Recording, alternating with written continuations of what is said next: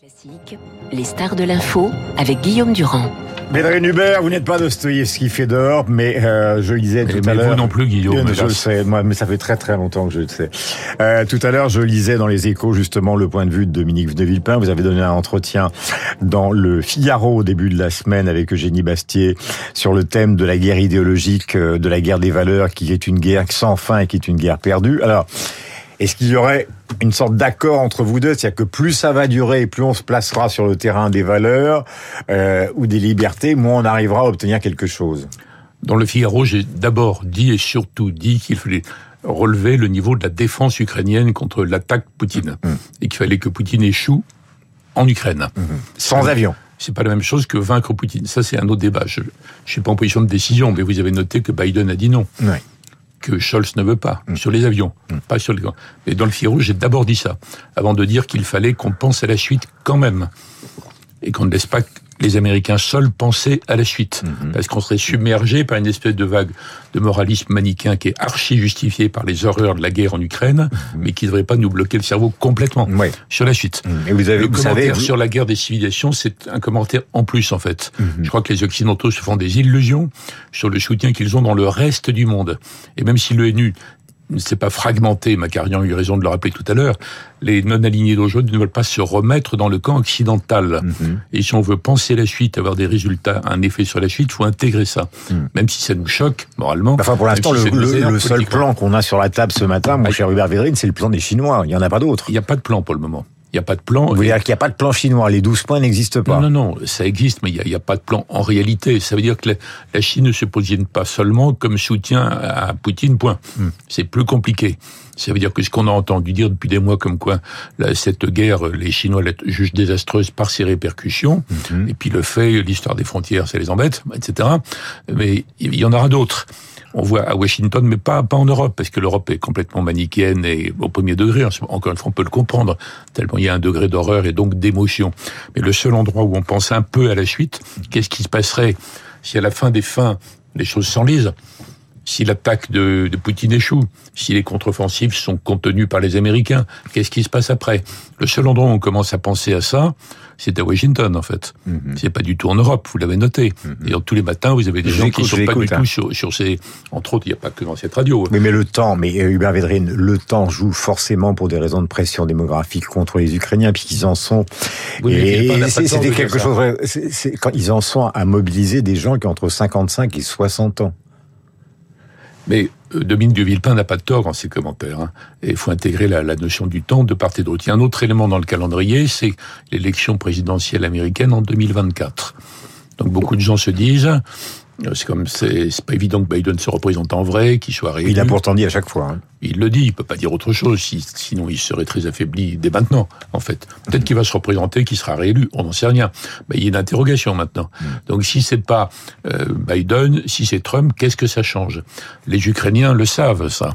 Ils le craignent. Donc c'est pour ça qu'ils ont lancé là, tout en disant que la Russie est en train de perdre, ce qu'ils disent, vous avez vu, Biden le dit aussi. En même temps, ils ont lancé la mobilisation générale sur l'offensive nouvelle de la Russie va être terrible. Il faut nous aider beaucoup plus tout de suite.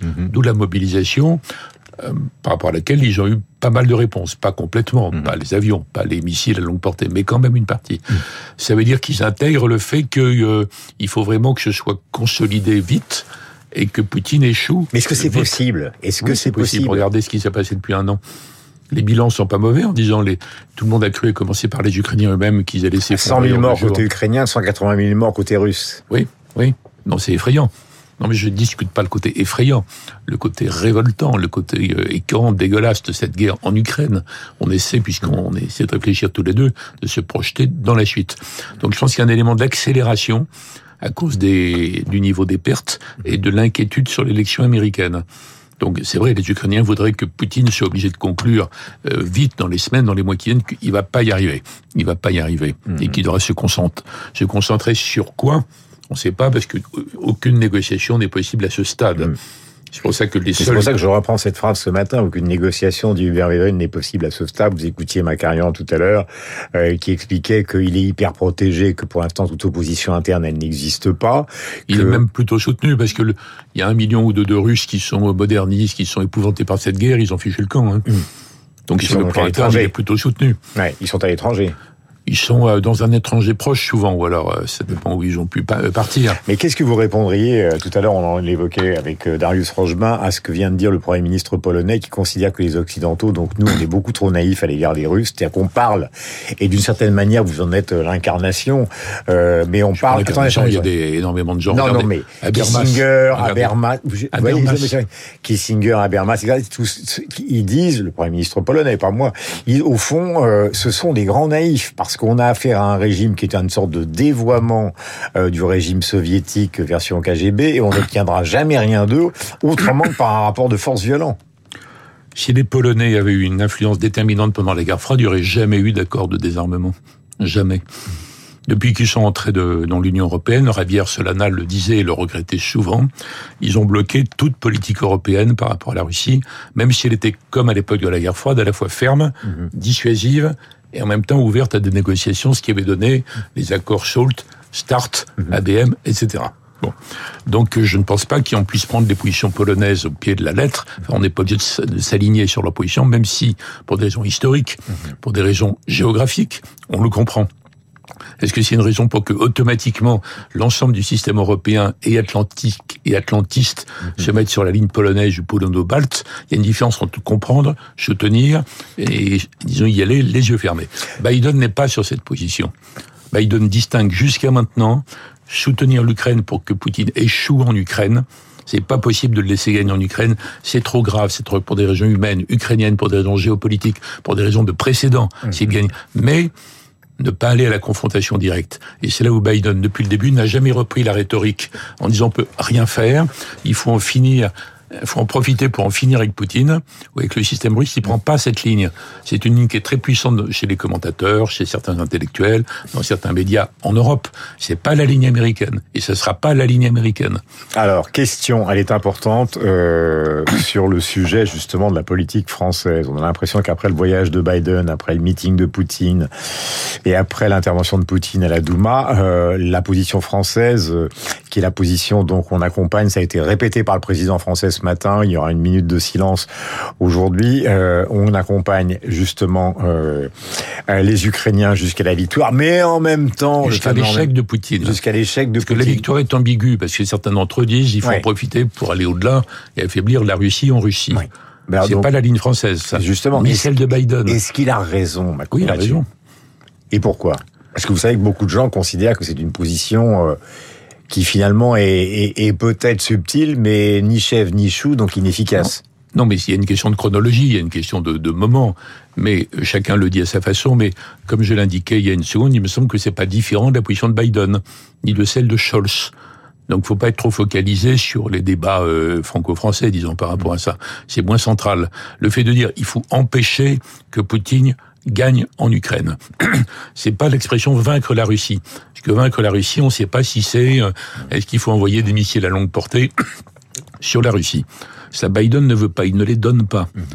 Quand les, il y a quelques semaines, quand les Ukrainiens étaient très optimistes, ils commençaient à parler de, de reconquérir la Crimée. C'est à ce moment-là que le chef d'état-major américain, américain, c'est pas un réaliste français objet de campagne de dénigrement, un chef d'état-major américain, avait dit on aide les Ukrainiens pour aborder en position de force la négociation. Négociation, c'est un mot venu des États-Unis, de Washington. Donc non pas la reconquête. Donc non Et pas aller à la. Pas la reconquête de la Crimée. Alors, les Américains diront jamais aux Ukrainiens de renoncer à la Crimée dans un traité. hein. Jamais. Simplement, il faut comprendre, il faut bien distinguer les, les campagnes, les commentateurs, les, les journaux, les médias, etc., etc., qui font leur job, hein, et d'autre part, les décideurs qui décident par rapport à ça. Il me semble que, je le répète, excusez-moi de me répéter, mais que Biden, Scholz, Macron sont à peu près sur la même ligne, qui n'est pas la ligne des Polonais que vous citez. Mais à l'arrivée, c'est pas les Polonais qui décideront, ce sont les États-Unis. Hein. C'est pas la ligne britannique, c'est pas la ligne balte. Encore une fois, on peut comprendre les Polonais, les Baltes, mais c'est autre chose. Donc, je crois qu'il faut rester dans ce dans ces deux temps. Le problème que je vois grave à court terme, c'est si l'offensive, la nouvelle offensive russe, donne l'impression de gagner. L'instant, c'est pas vrai. Il y a, euh, le, le- le front est gelé. Hein. Il y a des, ils prennent une ville, ils détruisent une ville, ils la reperdent, ils la reprennent. Bon, ça bouge pas depuis très longtemps, en réalité.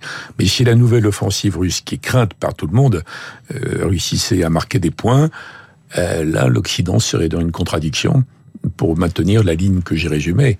On soutient l'Ukraine pour que Poutine échoue en Ukraine, mais on ne va pas à la confrontation. Mmh. Parce qu'il faudrait faire un effort énorme, supplémentaire, d'abord en munitions. Mmh. Alors ça, c'est en cours. Mais après toutes les annonces alors les avions s'étaient écartés par les Américains pour le moment.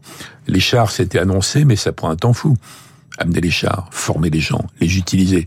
Donc qu'est-ce qui se passe si euh, l'Occident s'aperçoit que l'Ukraine va craquer et qu'il faut faire beaucoup plus? Là, il y aura un arbitrage.